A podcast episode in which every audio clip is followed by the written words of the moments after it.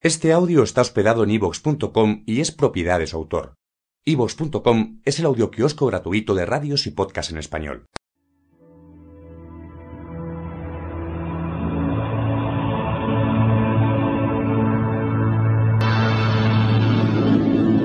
Leyendas de viajeros.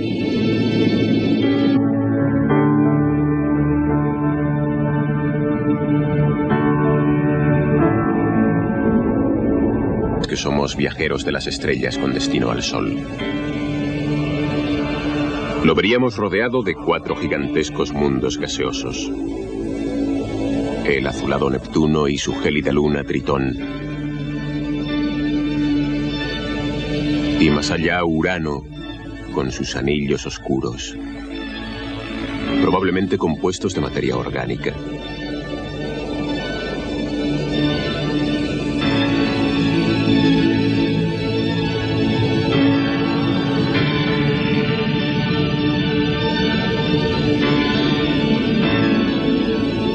Saturno, la joya del sistema solar, situado dentro de anillos concéntricos compuestos de millones de lunas heladas.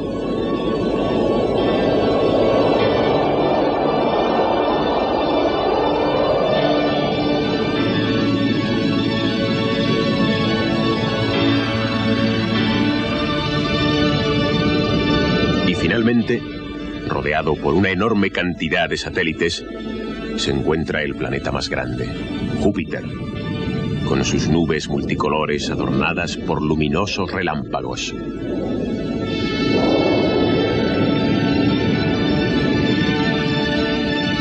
Más adentro, más cerca del Sol, no hay planetas gigantes. Solamente un ejército de pequeños mundos de roca y metal, algunos de los cuales están envueltos en aire ligero. Se agrupan cerca del Sol, ya que casi no tienen calor propio. Son pequeños lugares con superficies sólidas. Uno de ellos es un bello mundo azul que se llama Tierra. Está medio cubierto de nubes y es el hogar de los viajeros que han aprendido a navegar en el océano espacial. A investigar de cerca a Júpiter, Saturno, Urano y Neptuno sus hermanos dentro de la familia del Sol.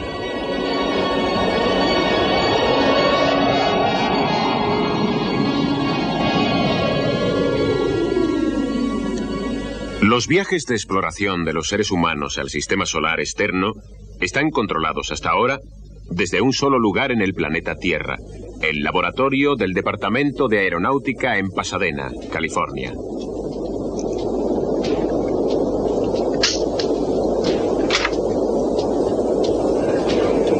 El domingo 8 de julio de 1979, la nave espacial Voyager 2 pasaba cerca de Júpiter y sus lunas.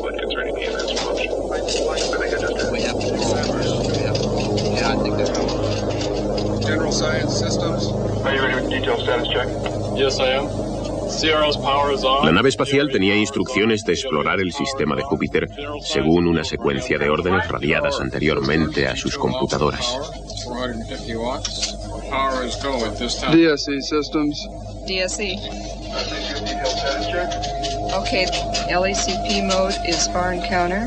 We are at tick 210. The direction last recorded was reverse and the track is track 1. Aquí se comprueba la fidelidad de un emisario Voyager. ¿Entiende las órdenes? ¿Cómo es su salud, su temperatura, su cerebro, su corazón?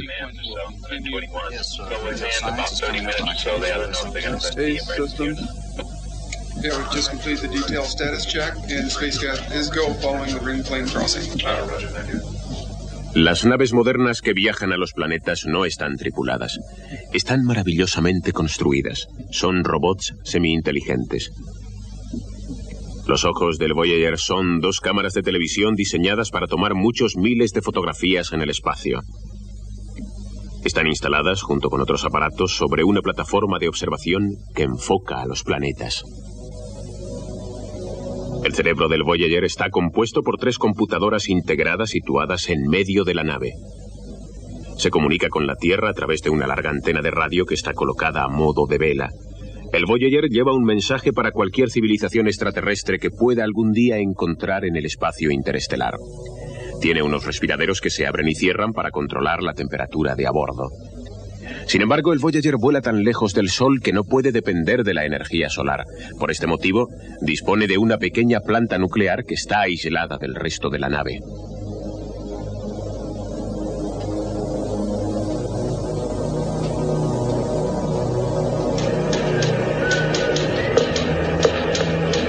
En estas primeras exploraciones pueden ir mal muchas cosas, de manera que las personas a cargo del control de la misión se sienten un poco intranquilas. Júpiter está rodeado de una capa de partículas invisibles, pero que están cargadas de energía y son extremadamente peligrosas. Si el Voyager vuela muy cerca, se pueden quemar sus delicados circuitos. Una colisión con una pequeña piedra en los anillos de Júpiter puede descontrolar totalmente la nave, impedir que sus ondas lleguen a la Tierra y perder toda su información para siempre.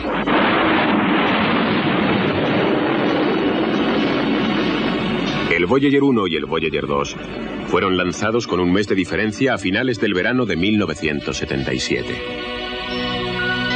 Después de muchas alarmas y escapes milagrosos, con meses de diferencia llegaron al sistema de Júpiter, donde desempeñaron una brillante labor proporcionando las primeras vistas en primer plano del poderoso Júpiter y de sus cuatro grandes y misteriosas lunas. Io, la más interior de las cuatro. Europa.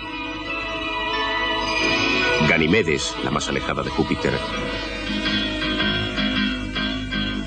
Y la gran luna Calisto.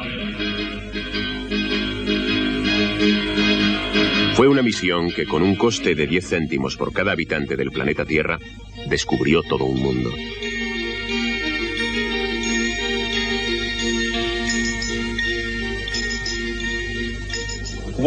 El paso del Voyager por Júpiter aceleró su encuentro con el planeta Saturno. La gravedad de Saturno lo impulsa hacia Urano. Y en este juego de billar cósmico, después de Urano y pasado Neptuno, se lanzará dejando el sistema solar y convirtiéndose en una nave espacial interestelar destinada a vagar eternamente por el gran océano cósmico entre las estrellas. Y si el Voyager encontrara alguna vez seres de otra civilización espacial, lleva un mensaje para ella. Un disco dorado y delicado, con instrucciones para su uso, con muestras de fotos, sonidos, saludos y una hora y media de música exquisita los grandes éxitos musicales de la Tierra. Un regalo a través del océano cósmico de una isla civilizada a otra. En el disco hay un saludo escrito a mano que dice, todos los mundos unidos en el amor a la música.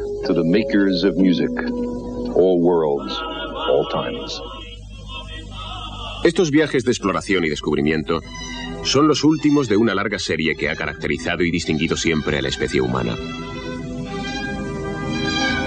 En los siglos XV y XVI se podía viajar de España a las Azores en unos pocos días. Al mismo tiempo que se tarda hoy día en cruzar ese pequeño canal entre la Tierra y la Luna. Entonces se tardaban varios meses en atravesar el Atlántico y llegar a lo que se llamaba el Nuevo Mundo, las Américas, en la actualidad se tarda unos pocos meses en cruzar el océano del sistema solar y llegar a Marte y a Venus, que son verdadera y literalmente nuevos mundos que nos esperan. En los siglos XVII y XVIII se podía viajar de Holanda a China en, digamos, uno o dos años. Hoy día el Voyager tarda el mismo tiempo en viajar de la Tierra a Júpiter. En comparación con el nivel económico de la sociedad, entonces costaba más enviar barcos al lejano oriente que enviar una nave espacial hoy día a los planetas.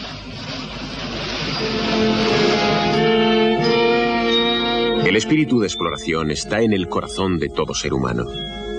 Este impulso de moverse, de ver, de saber, se ha reflejado en todas las culturas. África fue circunnavegada por navegantes fenicios enviados por un faraón egipcio en el siglo VII a.C. Las islas del Pacífico fueron pobladas por heroicos y hábiles navegantes de Indonesia. Grandes flotas de juncos salían de los puertos de la China de la dinastía Ming para explorar la India y África. Un siglo más tarde, tres naves salieron de España a las órdenes de Colón para descubrir las Américas. Después, una expedición española consiguió dar la vuelta a este globo azul. Estos viajeros de distintas culturas fueron los primeros exploradores del espacio. Unificaron la Tierra en un solo mundo y seguimos sus pasos en nuestras exploraciones de otros mundos. Nuestras naves espaciales actuales son las precursoras, la vanguardia de futuras expediciones humanas a los planetas. Hemos recorrido este camino anteriormente y hay mucho que aprender de esos grandes viajes de hace algunos siglos.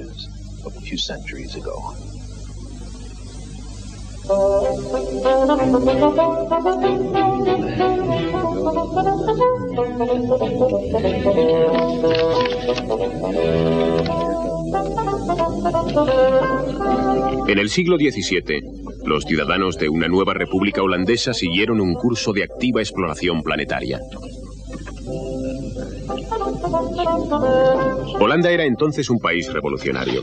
Acababa de declarar su independencia del poderoso pero estancado imperio español y con su recién adquirida autosuficiencia, Holanda adoptó con mayor ardor que ninguna otra nación de su época el espíritu del renacimiento europeo.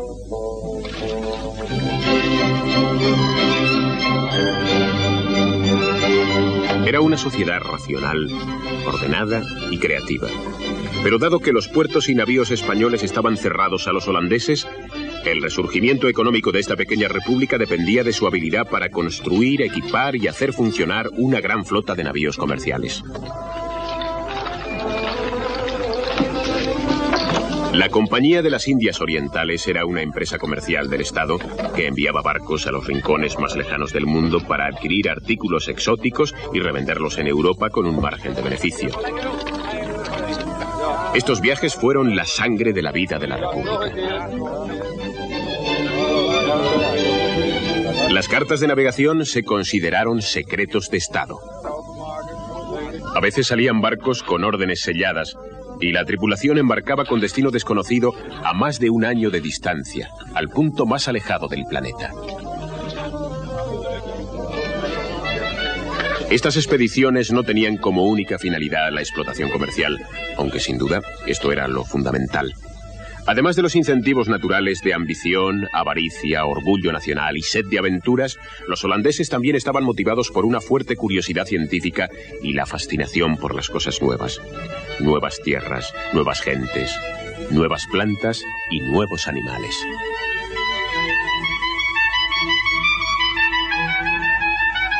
Este edificio, que entonces era el Ayuntamiento de Ámsterdam, todavía confirma la dura autosuficiencia de los arquitectos del siglo XVII. Sus lujosos adornos de cristal todavía reflejan el resplandeciente orgullo que sentían por sus obras y por su prosperidad. Para construir este lugar se necesitaron varios barcos cargados de mármol. Constantin Huygens, poeta y diplomático de la época, dijo que este edificio dispersaba lo que él llamaba el estrabismo y la escualidez del gótico. Había terminado la Edad Media y había comenzado el Renacimiento. Ahí arriba pueden ver ustedes a Alda sujetando los cielos sobre sus espaldas. Y debajo está la justicia con una espada y una balanza doradas, y el castigo y la muerte a los lados. ¿Y a quiénes está pisando la justicia? A la avaricia y a la envidia, los dioses de los mercaderes. Los holandeses sabían que el ánimo de lucro incontenido presentaba graves amenazas para el espíritu del país. Aquí en el suelo hay un símbolo menos alegórico.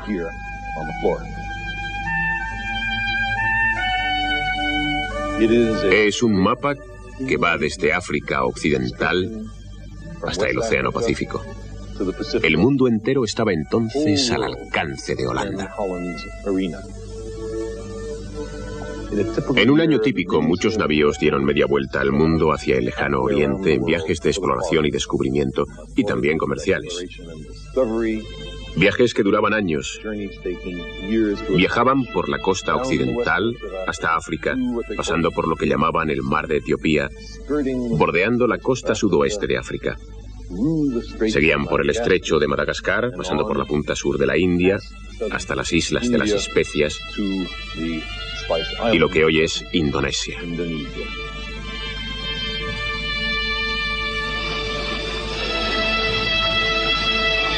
Se hicieron otra serie de viajes hacia el sur y luego hacia el este, a Nueva Holanda, que más tarde fue llamada Australia. También se realizaron viajes a través de los estrechos de Malaca hasta China. Sin embargo, Holanda era un país pequeño, obligado a vivir de su ingenio. En su política exterior había un fuerte elemento pacifista. Ni hasta entonces, ni desde entonces ha dado Holanda tan extraordinaria variedad de científicos, matemáticos, filósofos y artistas. Esta fue la época de los grandes pintores, Rembrandt y Vermeer. Dado que Holanda era tolerante con las opiniones heterodoxas, era el refugio de los intelectuales que huían del control y de la censura de otras partes de Europa. Igual que Estados Unidos, que se benefició enormemente en los años 30 del éxodo de intelectuales de la Europa dominada por los nazis.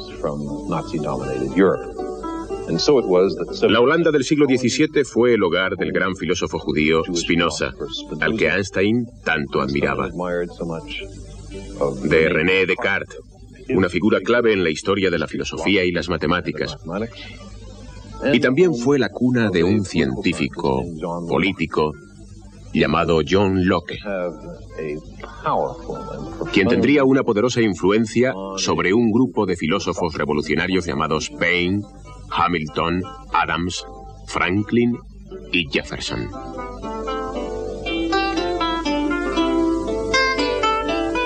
La Universidad Holandesa de Leiden ofreció una cátedra a un científico italiano llamado Galileo, el cual había sido obligado por la Iglesia Católica, bajo amenaza de tortura, a retractarse de su postura herética de que la Tierra giraba alrededor del Sol en vez de al contrario. Galileo tenía estrechos vínculos con Holanda. Su primer telescopio astronómico estaba basado en un cristal de observación de fabricación holandesa. Con su ayuda descubrió los cráteres de la Luna, las fases de Venus y las cuatro grandes lunas de Júpiter. Los trabajos de exploración hicieron que Holanda se convirtiera también en importante centro intelectual y cultural. El perfeccionamiento de la tecnología de navegar estimuló la tecnología en general. El problema clave de la navegación marítima era determinar la longitud. La latitud era fácil de determinar. Cuanto más al sur, más constelaciones sureñas se veían. Sin embargo, la longitud requería una medida exacta del tiempo. Un reloj preciso marcaría la misma hora del puerto de partida. La salida y la puesta de las estrellas darían la hora local y la diferencia entre ambas horas indicaría hasta qué punto del este o del oeste se había llegado. El avance tecnológico requería una investigación lo más libre posible. Así que Holanda se convirtió en el primer editor y librero de Europa, traduciéndose obras escritas en otras lenguas y publicando libros que habían sido prohibidos en otros países. Las aventuras a tierras exóticas y los encuentros con civilizaciones extrañas disgustaron a la gente porque eran un desafío al criterio dominante y demostraban que las ideas que habían sido aceptadas durante miles de años podrían ser básicamente erróneas.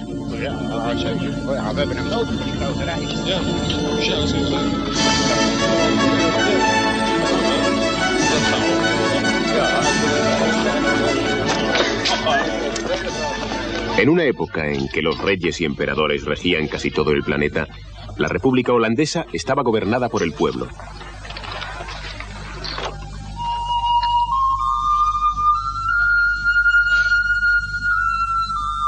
Disfrutaban de un cierto bienestar material, pero en los interiores de sus casas, reflejados por una generación de pintores holandeses, había austeridad y discreción.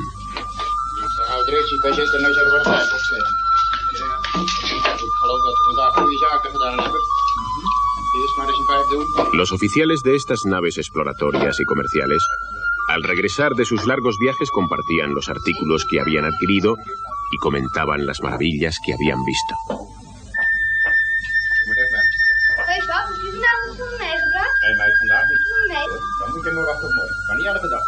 Holanda prosperó en su libertad de pensamiento.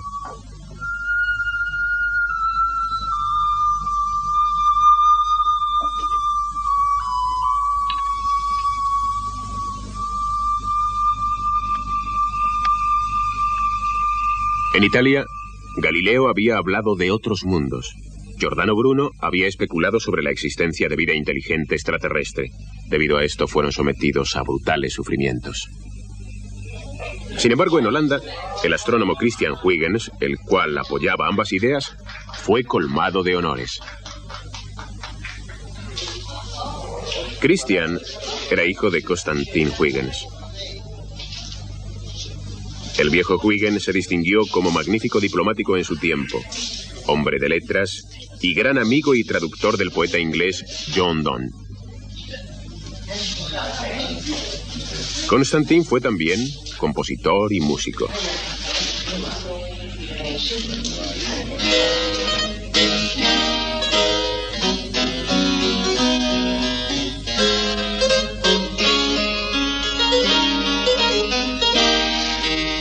Fue Constantin quien descubrió a un joven pintor llamado Rembrandt van Rijn y apareció en algunas de sus obras.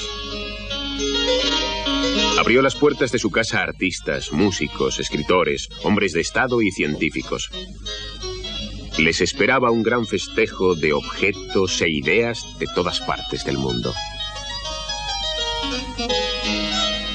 El filósofo Descartes, que le visitó aquí, dijo de Constantin Huygens, no podía creer que una solamente pudiera estar llena de tantas ideas y desarrollarlas todas también. Incluso alabó sus virtudes como padre. Era un padre tierno y bondadoso. Su hijo Christian se educó en este ambiente enriquecedor demostrando un talento extraordinario para los idiomas, el dibujo, el derecho, la ciencia, la ingeniería, las matemáticas y la música.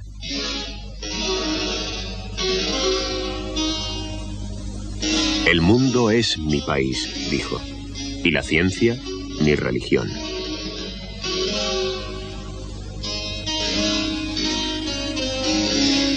La luz era el tema de la época. La iluminación simbólica de libertad de pensamiento y religiosa. La luz que reflejaban las pinturas de la época. Y la luz como objeto de estudio científico. El microscopio se inventó en Holanda en esta época convirtiéndose en una curiosidad de salón. Su inventor era amigo de Christian Huygens, un hombre llamado Anton Leeuwenhoek.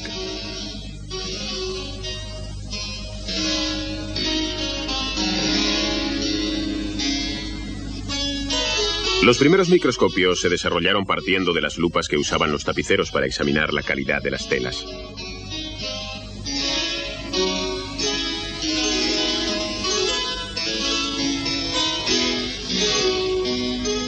Leeuwenhoek y Huygens fueron los padres de casi toda la ciencia moderna. Ante su sorpresa, Leeuwenhoek descubrió un universo en una gota de agua. Los microbios, a los que describió como animalillos microscópicos y consideró graciosos.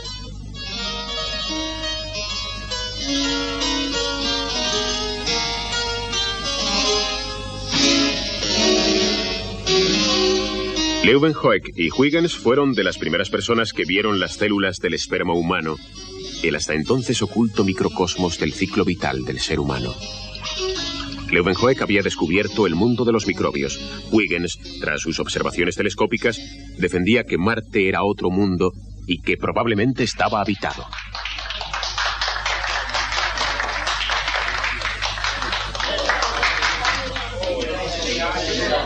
Qué lástima de planeta, pensó, si Marte es estéril. Así que la búsqueda de microbios en Marte por parte del programa Viking puede remontarse directamente a Huygens y Leuwenhoek de la Holanda del siglo XVII.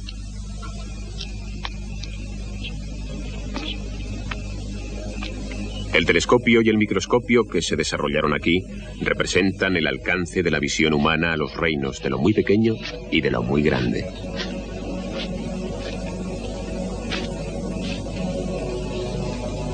En este tiempo y en este lugar comenzaron nuestras observaciones de los átomos y las galaxias.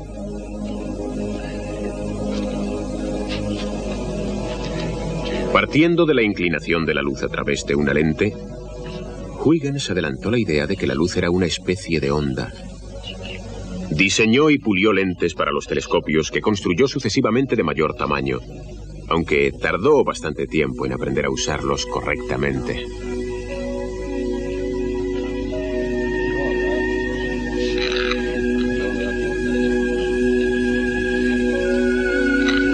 Huygens fue el primer hombre que vio los rasgos de la superficie del planeta Marte. Fue el primer hombre que pensó que Venus estaba completamente cubierta de nubes. Fue el primer hombre que comprendió la constitución de los anillos de Saturno. Saturno está rodeado, escribió, de un fino anillo plano que no toca en ningún punto el cuerpo del planeta.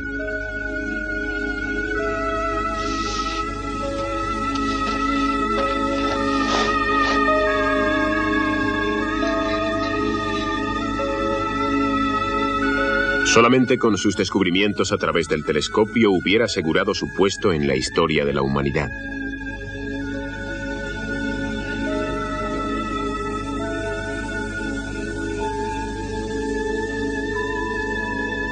Huygens fue el descubridor de Titán, la luna más grande de Saturno, y como ahora sabemos, la luna más grande del sistema solar.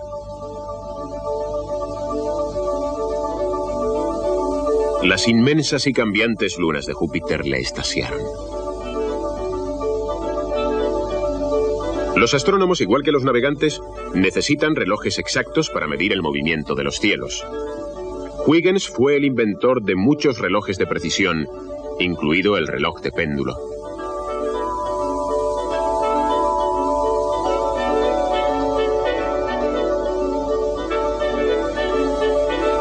Para ilustrar el universo de Copérnico, en el que el centro era el Sol, construyó mecanismos que reproducían el movimiento de los cielos, desde Mercurio a Saturno.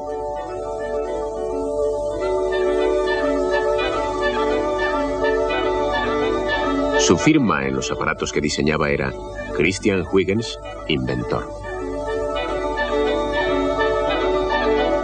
Estaba encantado de que el sistema de Copérnico fuera aceptado en Holanda y reconocido por todos los astrónomos, excepto aquellos que, según decía, eran un poco cortos de ingenio o estaban sometidos a las supersticiones de meras autoridades humanas.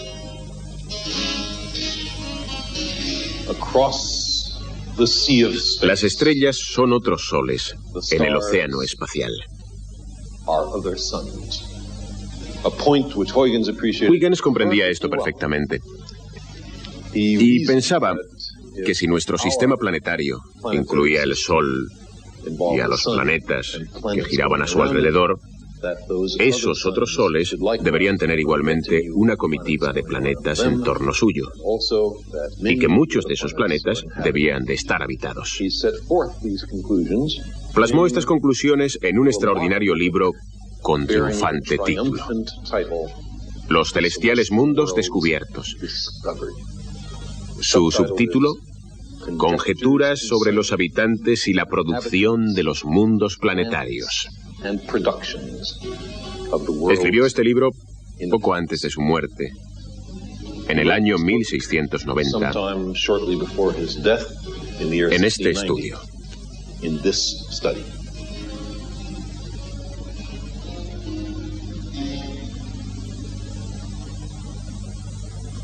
De una manera general, Huygens imaginó que el entorno de los otros planetas y también sus habitantes eran muy parecidos a los de la Europa del siglo XVII.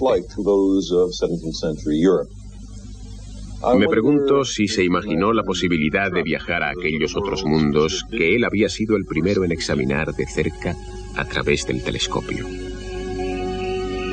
Quizás soñó que los viajes de descubrimiento a los planetas serían un día parecidos a los viajes de descubrimientos geográficos de su época.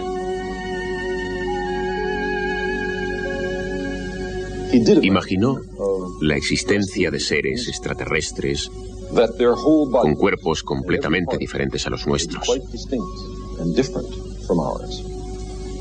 Es una opinión ridícula, dijo, que sea imposible que un alma racional tenga un cuerpo distinto al nuestro. Se puede ser inteligente, decía Huygens, aunque se tenga aspecto extraño.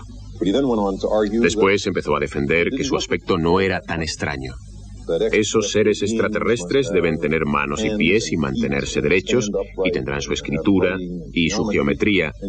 E incluso que las cuatro lunas de Júpiter, los satélites galileanos, estaban ahí para prestar una ayuda a la navegación que conviene a los navegantes de los océanos jovianos. Bueno, quizás.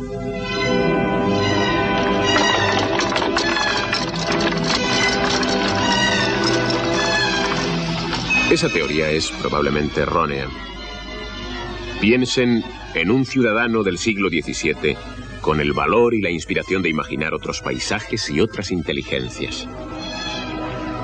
¿Habrá mariners realmente en los otros millones de mundos? Huygens escribió en su libro, ¿qué esquema tan maravilloso y sorprendente tenemos aquí de la extraordinaria grandeza del universo? Tantos soles, tantas tierras y tantos animales en cada una, adornadas con tantos mares. Y nuestro asombro y admiración aumenta cuando consideramos la distancia tan prodigiosa a la que nos encontramos y la inmensa multitud de estrellas que existen.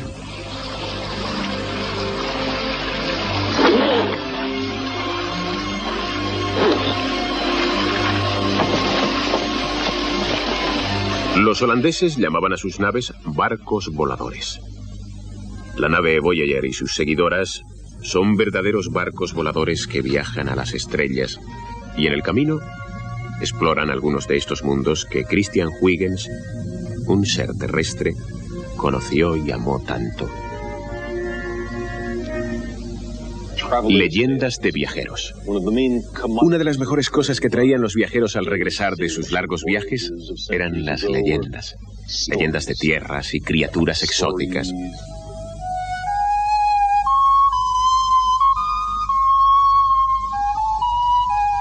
Evocaban el sentido de la curiosidad y estimulaban la continuidad en las exploraciones. Aquellas leyendas de mundos extraños permitían a los europeos tener una nueva imagen de sí mismos se había hablado de seres sin cabeza, con un solo pie o con un solo ojo. Y los holandeses trajeron leyendas de cazadores gigantes, drontes, rinocerontes, leopardos y otros animales. Los viajeros modernos también vuelven con leyendas, leyendas de un mundo fragmentado como una esfera de cristal. De un lugar en el que el suelo está cubierto de una especie de telaraña gigante.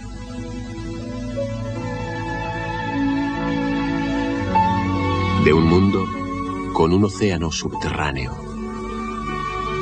De lunas pequeñas en forma de patata de una tierra amarilla y con marcas rojas, en la que hay lagos de azufre derretido y erupciones volcánicas de 300 kilómetros de altura.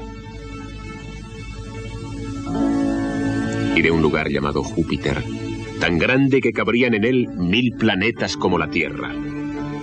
No hay montañas, ni valles, ni volcanes, ni ríos, solamente un inmenso océano de gases y nubes. Todo lo que vemos de Júpiter está flotando en el espacio. Pero hay muchas cosas fascinantes en Júpiter. Dado que el sistema solar se condensó de los gases y el polvo interestelar, Júpiter adquirió la mayor parte de la materia que no fue expulsada al espacio interestelar y que no cayó hacia el interior para formar el Sol. Júpiter está compuesto principalmente de hidrógeno y helio, igual que el Sol. Y si Júpiter hubiera sido algo más sólido, la materia que hay en él podría haber sufrido reacciones termonucleares en el interior y Júpiter hubiera empezado a brillar brillar por su propia luz. Júpiter es una estrella malograda. Si se hubiera mantenido como estrella, viviríamos en un sistema de doble estrella con dos soles en nuestro cielo. Y las noches serían poco frecuentes. Debajo de las nubes de Júpiter, el peso de las capas superiores de la atmósfera produce presiones mucho mayores de las que se puedan encontrar en ningún lugar de la Tierra. Las nubes son solamente esta pequeña capa. El interior es este lugar de alta presión.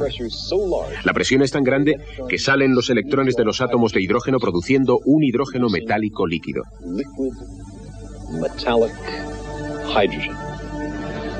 Pero en el mismo corazón de Júpiter puede haber una masa de roca o hierro. Un mundo gigante como la Tierra, bajo sorprendentes presiones, escondido para siempre en el centro del más grande de los planetas.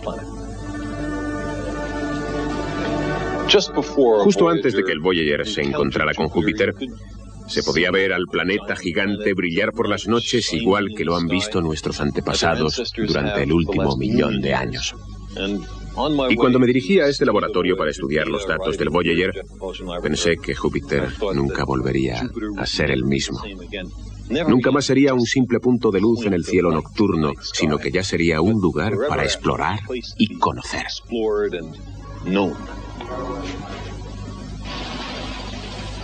Ver las primeras imágenes en primer plano de un mundo desconocido es uno de los momentos de mayor satisfacción en la vida de un científico planetario.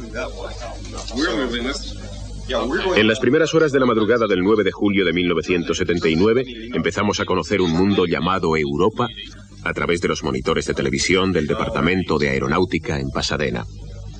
Estos son los exploradores modernos, hombres y mujeres con experiencia en astronomía, física, geología e ingeniería. Muchos de ellos han dedicado de 5 a 8 años a esta misión exclusivamente.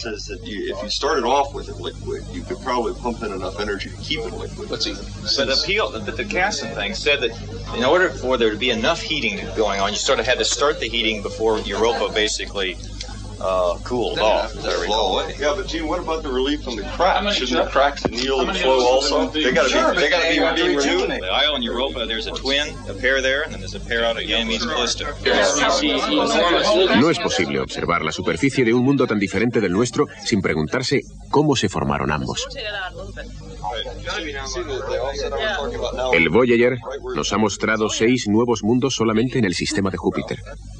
Cuanto más aprendamos acerca de otros mundos, mejor comprenderemos el nuestro. Teorizamos, criticamos, argumentamos, calculamos, reflexionamos y nos maravillamos. Recurrimos una y otra vez a la información del Voyager y poco a poco empezamos a comprender.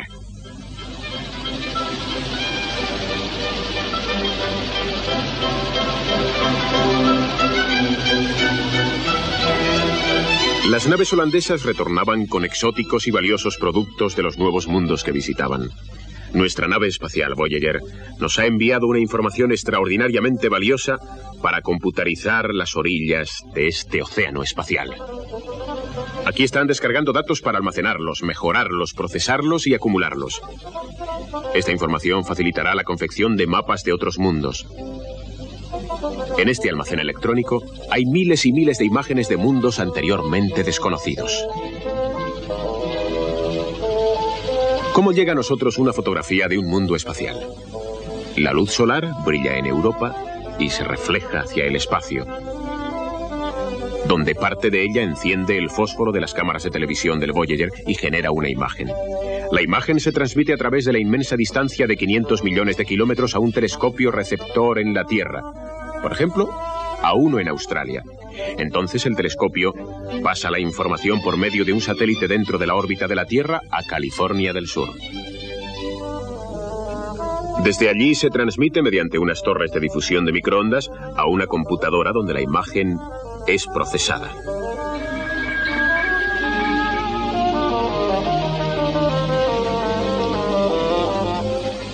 La fotografía es básicamente como una telefoto de periódico tal vez hecha de un millón de puntos de diferentes tonos de gris tan finos y unidos que a distancia son invisibles.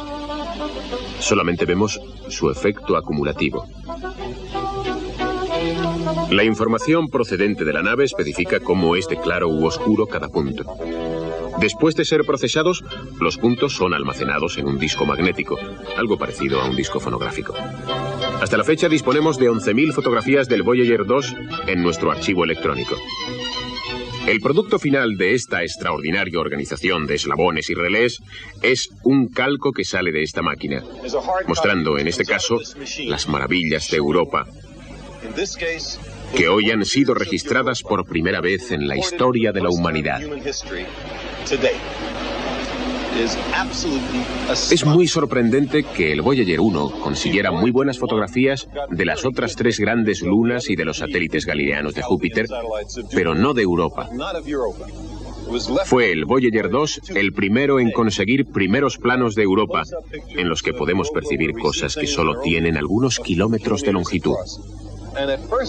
A primera vista, parece que nada semejante a la red de canales de Marte que imaginaba Percival Lowell existe en este satélite.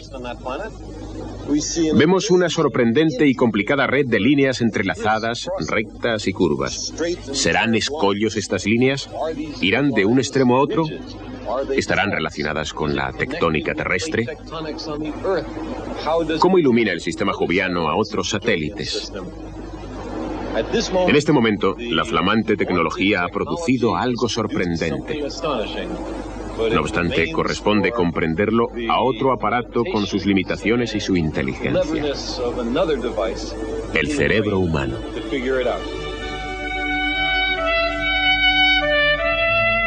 Afortunadamente tenemos muchas fotografías que nos sirven de ayuda.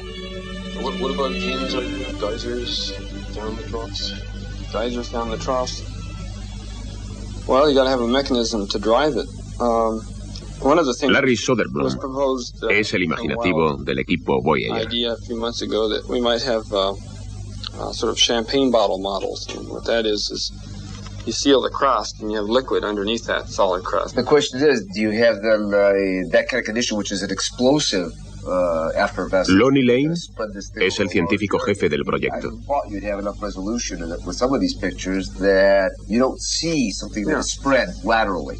Do we have the high resolution piece to blow up? yeah, it was here somewhere. There it is. This is where we pick out the relief. And if we're going to see things we can recognize, this is what I was at. Varias semanas después de recibir las fotografías de Europa, todavía estábamos discutiendo qué había en ellas. We're, we almost got to the. Uh, here's another thing. Look at the little mesas here. Yeah, very bright. We almost got to the limit of resolution required to see the craters, the craters which would last indefinitely on a crust this thin.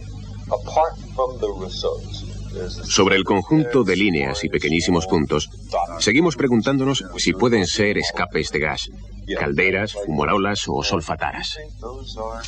Those are sites of outgassing, calderas, fumaroles, I don't know, but I tell you one thing I just picked out. Let's look at this. Here. Right here. It disappeared. Look right there. look Oh, yeah, that's see the, see Oh, the yeah. central peak? Yep, Yeah. yep. There's see a the little, little little hole? hole.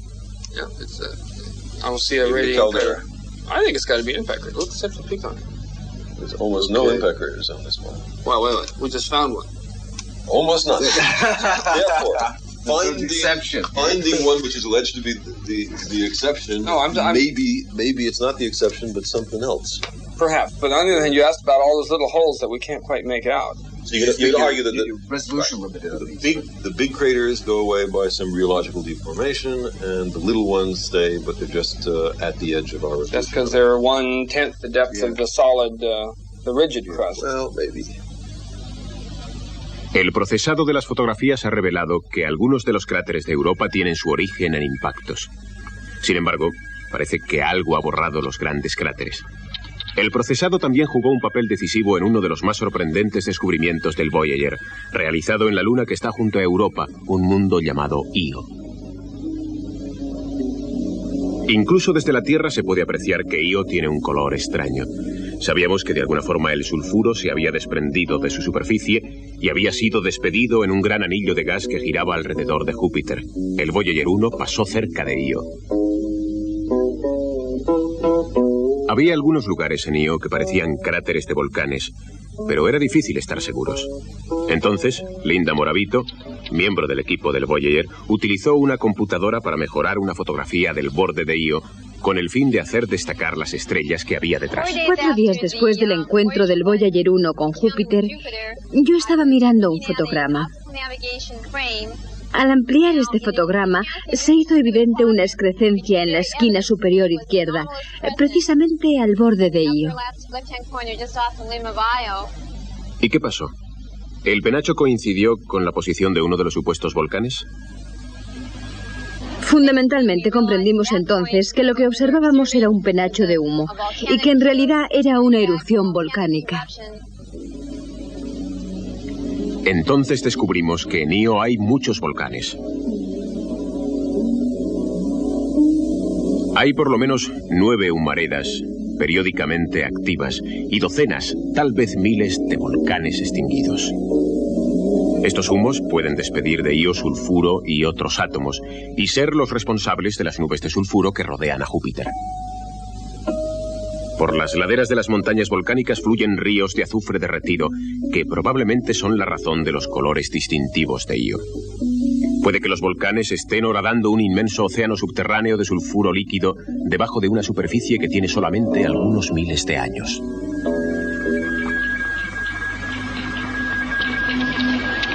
Hasta ahora, en nuestros viajes al espacio abierto, hemos enviado robots y computadoras en lugar de hombres.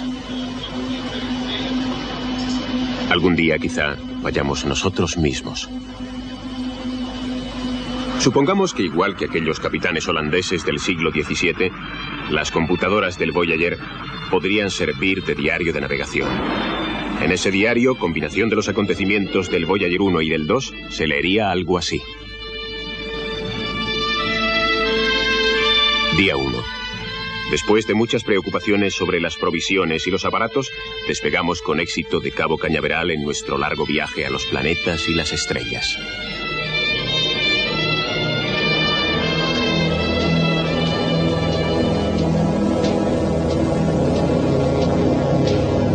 Día 13.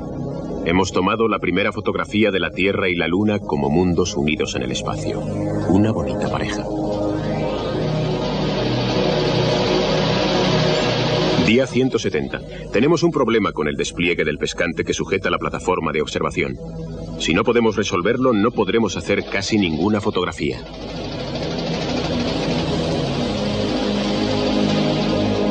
Día 207.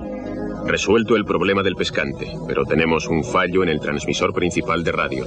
Si también falla el transmisor de apoyo, no habrá nadie en la Tierra que pueda volver a oírnos. Día 215. Hemos cruzado la órbita de Marte y entrado en el cinturón asteroide principal. Día 570. Estamos consiguiendo ver Júpiter con más detalle que con ninguno de los grandes telescopios terrestres.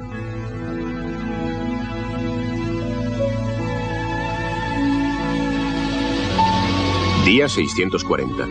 La disposición de las nubes es característica y fantástica. Ningún pintor de la Tierra pudo imaginar jamás un mundo tan extraño y maravilloso. Las nubes blancas están altas y frías y son de cristales de amoníaco. Desconocemos la naturaleza de las nubes oscuras, quizás sea fósforo o azufre, o tal vez moléculas orgánicas complejas de ese tipo. ¿Y qué es la mancha roja?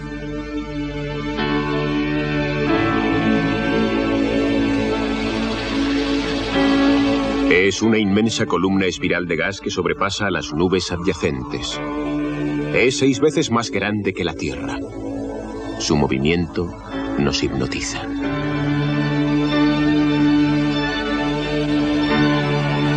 Algunos piensan que la Mancha Roja es una gran tormenta giratoria que tuvo lugar hace un millón de años. Día 650. Encuentro. Un día extraordinario. La nave maniobra para que podamos sacar fotografías de la arrugada superficie de Calisto.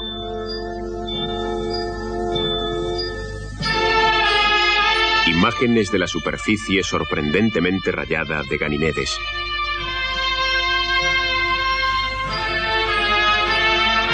Pasamos cerca de Europa. Una vista de la volcánica Io.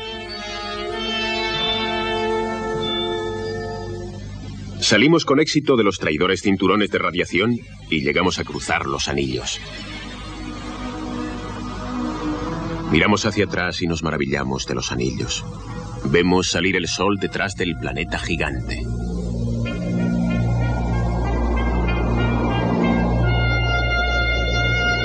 Iniciamos el regreso de nuestra misión exploratoria del espacio abierto. Dentro de 10.000 años, el Voyager saltará a las estrellas.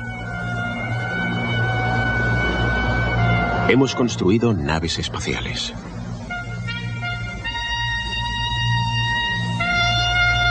Hemos ido más allá de Júpiter, a 750 millones de kilómetros del Sol, que está a 1.500 millones de kilómetros de distancia. A Urano, que está a 3.000 millones de kilómetros, y a Neptuno, que está a 4.500 millones de kilómetros. En nuestro viaje imaginario seguimos el itinerario de las dos naves Voyager en sus viajes a Saturno y más allá de este planeta. Saturno fue lo primero que vio Galileo en un telescopio. Y sus anillos fueron explicados por Huygens. Sin embargo, hasta ahora no hemos empezado a penetrar en sus profundos misterios.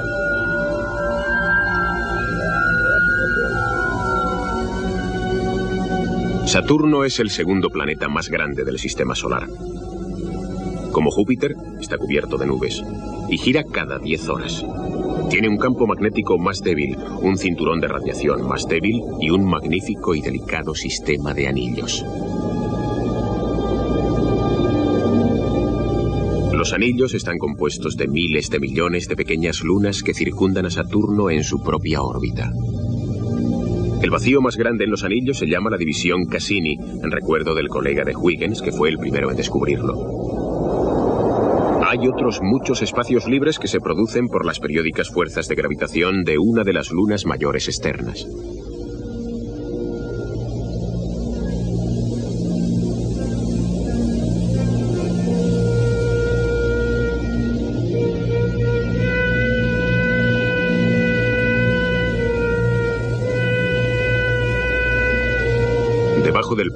De anillos vemos un cielo lleno de lunas.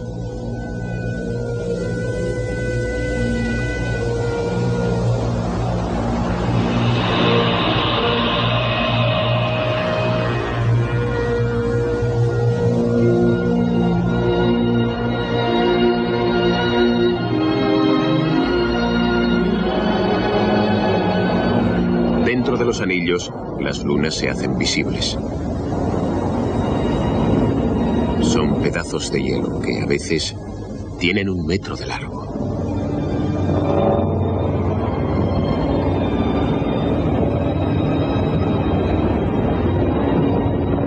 En las zonas más nuevas del sistema de anillos no ha habido tiempo para colisiones que redondeen los bordes de estos fragmentos, las bolas de nieve de Saturno.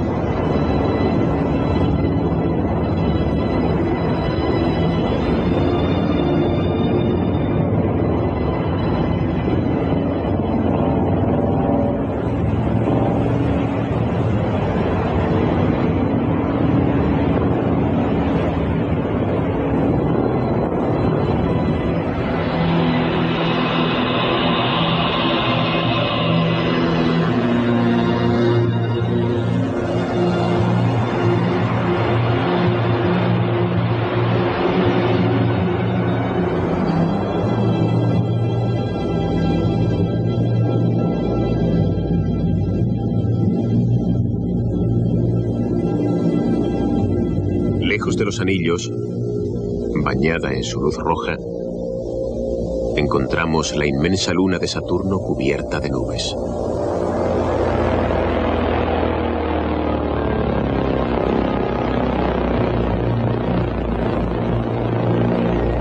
Titán, descubierta por Christian Huygens, es la luna más grande del sistema solar. Tiene una atmósfera más densa que la de Marte y una espesa capa de nubes rojas que probablemente están compuestas de complejas moléculas orgánicas producidas por la luz ultravioleta del Sol y otras fuentes de energía de la atmósfera, que es rica en metano.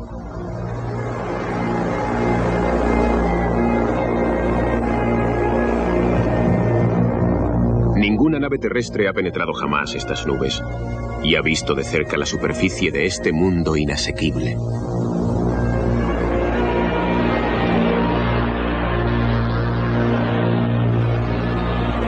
Es probable que el suelo esté cubierto de una corteza de moléculas orgánicas que caen del cielo.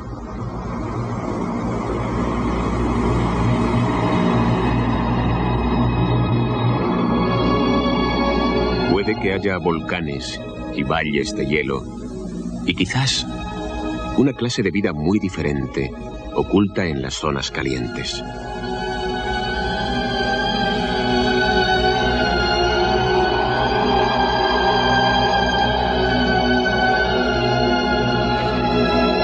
Cerca de un risco helado de Titán.